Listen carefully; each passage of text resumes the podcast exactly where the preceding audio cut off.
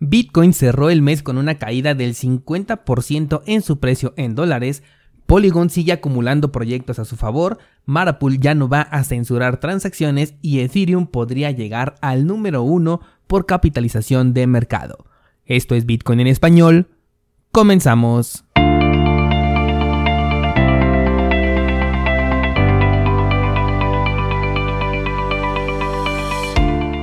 Hola, soy Daniel Vargas y esto es Bitcoin en español, un lugar donde hablamos de la tecnología más revolucionaria desde la invención del Internet. ¿Crees que estoy exagerando? Ponte cómodo y déjame ser tu guía en un camino sin retorno, el camino a la descentralización. Bienvenidos descentralizados, hoy es martes primero de junio de 2021, oficialmente estamos a la mitad del año y oficialmente tuvimos uno de los meses más bajistas para el precio de Bitcoin. No lo podemos comparar con la vela de marzo del año pasado, luego del crash de Bitcoin en donde se perdió un 59% de su valor, porque ahorita apenas quedó en el 50%. Sin embargo, es posible que esta caída continúe todavía. Y es que tenemos el cierre de la vela semanal, el cual se hizo con una vela de indecisión, es decir, no es la vela martillo que estábamos esperando para pensar en un rebote. Por supuesto que Bitcoin puede hacer lo que quiera, pero al menos el análisis técnico me indica que estamos esperando otro movimiento bajista, sobre todo si es que bajamos de los 29 mil dólares. También desde la semana pasada te compartí en Instagram que el precio se encuentra en un canal que para mi gusto es de redistribución según lo que conocemos en el método Wyckoff. Algunos otros analistas lo toman como una figura chartista de triángulo, a mí me gusta más trabajar con canales porque estos respetan niveles psicológicos, pero da igual cuál utilices porque el precio se sigue moviendo dentro de estas dos figuras, así que a pesar de que mi proyección es bajista, todavía no tenemos nada confirmado. Entonces hagamos un resumen de la información que tenemos. Número 1. El precio continúa por debajo de la media móvil de 20 periodos en el marco temporal semanal. Número 2, el cierre de la vela semanal fue de indecisión. Número 3, el cierre de la vela mensual fue definitivamente negativo. Número 4, este es el segundo mes que el precio de Bitcoin cierra de forma negativa. Número 5 tenemos el soporte de los 28 mil dólares. Número 6 tenemos la resistencia de los 42 mil dólares. Y además, desde marzo del año pasado, la media móvil de 20 periodos en el marco temporal de un día no había estado por debajo de la de 200. Este fin de semana justamente la media móvil de 20 cruzó a la de 200 marcando para mi personal punto de vista un claro movimiento bajista. Recordemos que el movimiento de marzo de 2020 se recuperó mes y medio después, es decir que este mercado bajista solamente duró mes y medio y de hecho fue en mayo cuando las medias se volvieron a cruzar pero ahora marcando una tendencia alcista, es decir, la media de 20 cruzó de abajo hacia arriba a la vela de 200, por lo que mi pronóstico en este momento es bastante conservador para la mitad del año, pero con altas expectativas para la parte final de este 2021. Considero que tenemos una de las mejores oportunidades, al menos para aquellos que queremos acumular más satoshis o alguna otra criptomoneda, aprovechando que muchas vuelven a estar a precios interesantes. Incluso con la tremenda subida que algunas ya habían tenido, encontramos precios muy interesantes en este momento. Te sugiero que me sigas en Instagram porque cualquier cosa que vea te la voy a hacer saber por ahí en el instante. Ahora, antes de pasar a las noticias, quiero comentarte que hice un experimento este fin de semana con base en una encuesta, un par de encuestas de hecho. Tenía la idea de que las comisiones altas de Ethereum provocaban que las personas dejaran sus criptomonedas dentro de los exchanges o en la aplicación de Metamask. Por cierto, he escuchado a algunas personas decir que Metamask es una de las alternativas más seguras para guardar tus criptomonedas. Personalmente no estoy de acuerdo con, esta, con este argumento, no me atrevería a dejar mis criptomonedas ahí, pero bueno, esa es solamente mi opinión. De hecho, voy a revisar a fondo esta aplicación y probablemente pronto veas contenido al respecto. Bueno, te decía que pensé que por las comisiones es que las personas preferían dejar ahí sus tokens para poder venderlas cuando quisieran, y la encuesta dio positivo al almacenamiento en exchanges y en Metamask. Pero después un descentralizado me comentó que no era por las comisiones, sino que muchos siguen todavía con la costumbre de guardar sus criptomonedas en exchanges. Así que hice la misma encuesta, pero ahora utilizando a Bitcoin. Y a pesar de que sí ya estuvo un poco más cerrado entre las personas que guardan sus Bitcoin en una cartera en hardware o en papel y aquellas que lo guardan en exchanges, esta última volvió a ganar. Con lo cual he confirmado que al menos dentro de nuestra comunidad muchas personas sí están buscando ganancias en el corto plazo. Es por esta razón que tienen sus criptomonedas, tanto tokens como Bitcoin, en exchanges esperando obtener una ganancia. Aquí no hay espacio para la crítica, es solamente una estadística la que te estoy compartiendo, a la cual le quiero agregar el recordatorio de que en el futuro adquirir Bitcoin va a ser un poco más complicado. De hecho, otro descentralizado me dijo este fin de semana que tenía razón yo con este argumento, ya que en su país le estaban poniendo las cosas más difíciles para poder comprar Bitcoin. Y también algunos descentralizados de Argentina me escriben constantemente diciéndome que no les permiten comprar con sus cuentas bancarias en las aplicaciones que ocasionalmente he recomendado. Tampoco se los permiten a través de PayPal, por lo que considera esto a la hora de armar tu estrategia y espero que tengas los mejores resultados.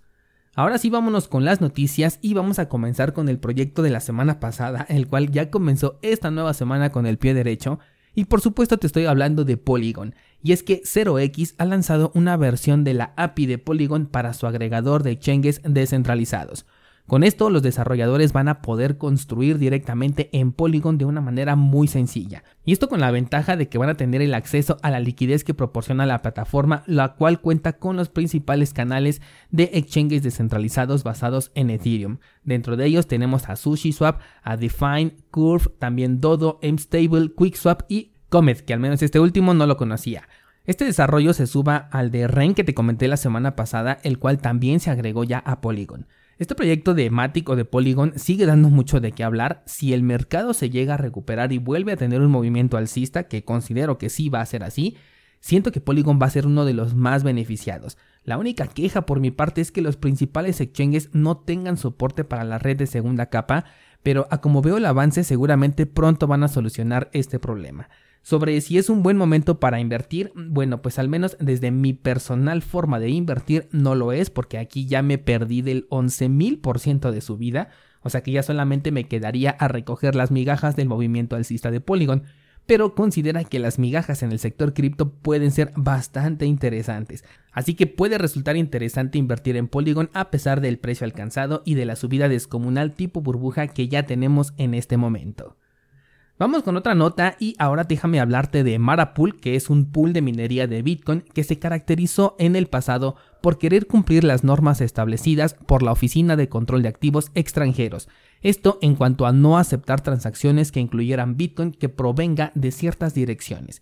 Es lo que aquí hemos llamado como la lista negra de direcciones en donde te bloquean algunas por el hecho de estar publicadas en una lista. Incluso hicieron un comunicado muy orgullosos de haber minado el primer bloque completamente limpio, lo cual a la comunidad de Bitcoin no le gustó para nada.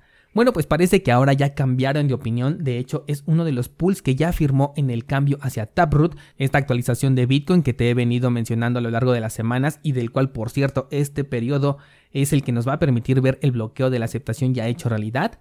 Bueno, pues este pool dice que va a adoptar la actualización del cliente de Bitcore sin ninguna modificación una vez que se agregue ya lo de Taproot, permitiendo minar todos los bloques sin discriminar ninguna dirección. También el director ejecutivo lanzó un mensaje diciendo que estaban comprometidos con la filosofía nativa de Bitcoin hacia la resistencia a la censura y con esto esperan seguir contribuyendo a la red de una mejor manera. Una decisión que considero acertada, al menos para los que compartimos esta filosofía Bitcoin, es bueno saber que la minería está en manos de personas que realmente comprenden no solo el funcionamiento, sino también la utilidad que tiene Bitcoin como un activo resistente a la censura. Esperemos que esta decisión sea definitiva y de no ser así te lo voy a hacer saber en este espacio. Vámonos con el último tema y es que al que le está yendo bastante bien es a Ethereum, ya que los Ethers bloqueados en el contrato de depósito para la migración a Ethereum 2.0 alcanzó este fin de semana un nuevo máximo histórico luego de contar con más de 5.200.000 Ethers bloqueados, lo que en este momento que estoy grabando el episodio vale 13.7 millones de dólares. Además, según las métricas que se pueden ver en la blockchain, aproximadamente cada 8 minutos se agrega un nuevo validador a la red de Ethereum 2.0. La semana pasada te platiqué que para correr un nodo de Ethereum 2.0 se requiere poner en staking por lo menos 32 Ethers, lo cual equivale en este instante a 84 mil dólares.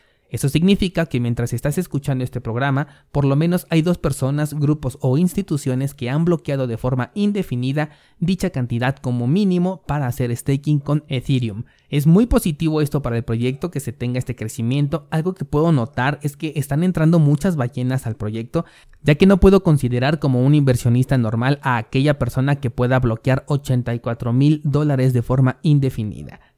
¿Sabes algo descentralizado? He estado viendo la narrativa de las últimas semanas y considero que los fundamentales e incluso algunos apoyos que van a venir de fuera definitivamente van a ayudar a que Ethereum pueda superar al menos en temas de market cap a Bitcoin. No sé si su precio también lo pueda superar, aquí sí ya lo veo más complicado, pero considero que tiene mucha fuerza para llegar a ser el número uno en este listado de capitalización de mercado. Recuerda que esta métrica no nos dice realmente nada sobre el proyecto, mucho menos cuando se trata de proyectos que cuentan con un preminado, como en este caso Ethereum lo es, pero lo que sí tiene es un impacto muy fuerte en las personas que podrían caer en FOMO, beneficiando a aquellos que ya estén prevenidos desde tiempo atrás.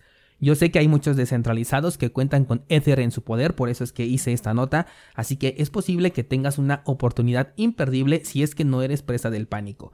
No considero que esto que acabo de decir suceda en este periodo alcista del mercado cripto, me refiero a esto de que pase a ser el número uno por market cap, pero sí le veo potencial para alcanzar esta posición en el futuro gracias al enorme efecto de red que está consiguiendo.